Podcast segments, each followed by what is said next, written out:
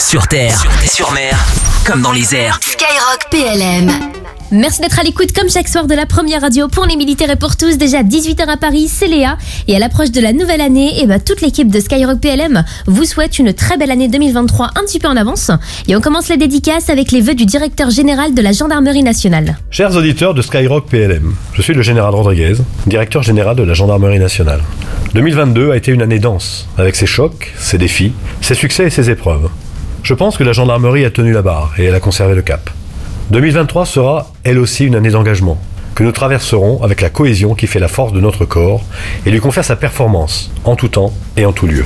En ce soir du 31 décembre, vous êtes très nombreux à être engagés pour la sécurité des Français, dans l'Hexagone et Outre-mer, pour que cette nuit soit une nuit de fête. Je suis en ce moment même à Mayotte, avec vos camarades, sur le terrain.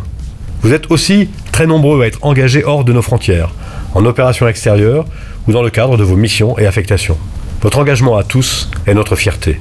J'ai une pensée très forte pour chacune et chacun d'entre vous, à votre poste, en patrouille ou de garde. Je pense aussi à vos proches et à vos familles dont vous êtes éloignés ce soir. Je vous souhaite une très bonne soirée de réveillon et une excellente année 2023. Sur terre, sur, sur mer, comme dans les airs. Skyrock PLM.